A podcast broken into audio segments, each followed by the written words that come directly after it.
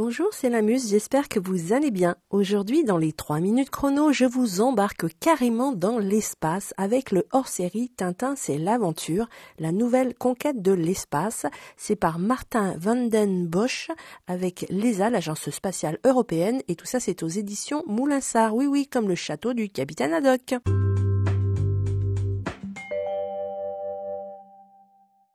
Alors, je vous le dis tout de go, personnellement, les Tintins c'est l'aventure, c'est une collection que j'adore. J'ai bien évidemment le premier qui parlait du rêve d'Hergé à l'aventure SpaceX et aussi un monde sans frontières. Je l'avoue aussi, quand j'étais petite, je n'étais pas trop fan de Tintin, mais je me suis rattrapée et j'ai appris à le découvrir et je l'apprécie beaucoup à présent, même énormément. J'aime aussi les liens entre les Tintins et les textes de cette édition Tintin c'est l'aventure. Allez, c'est parti pour la chronique.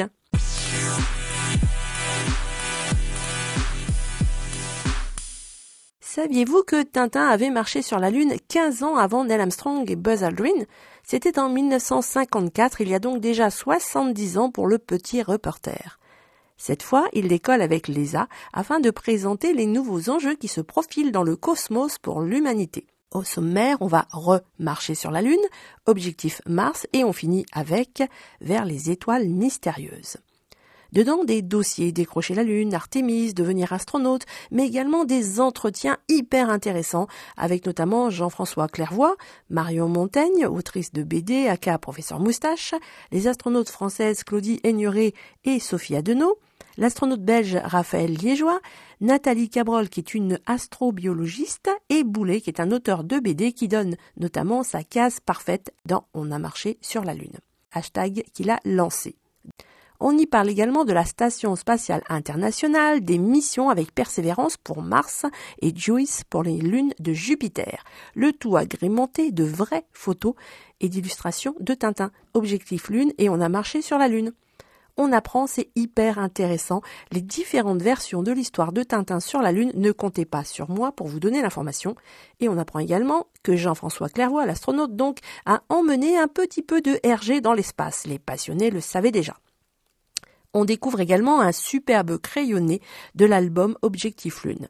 Les illustrations ne sont pas placées au petit bonheur la chance.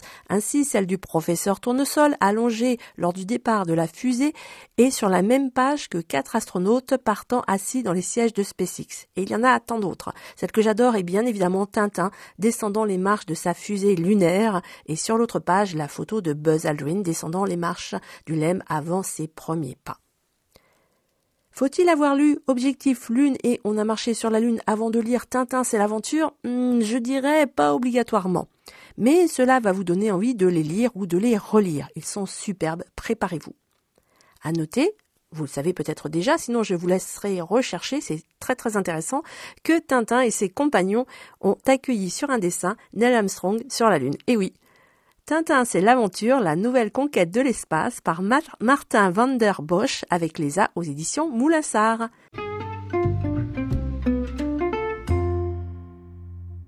Voilà, les 3 minutes chrono, c'est terminé pour aujourd'hui. J'espère que cela vous a plu. N'hésitez pas à vous abonner, à mettre un petit commentaire, y compris sur Spotify, à en parler autour de vous. Les podcasts de la Muse, rencontrer, partager, se cultiver autrement. À très vite avec la Muse.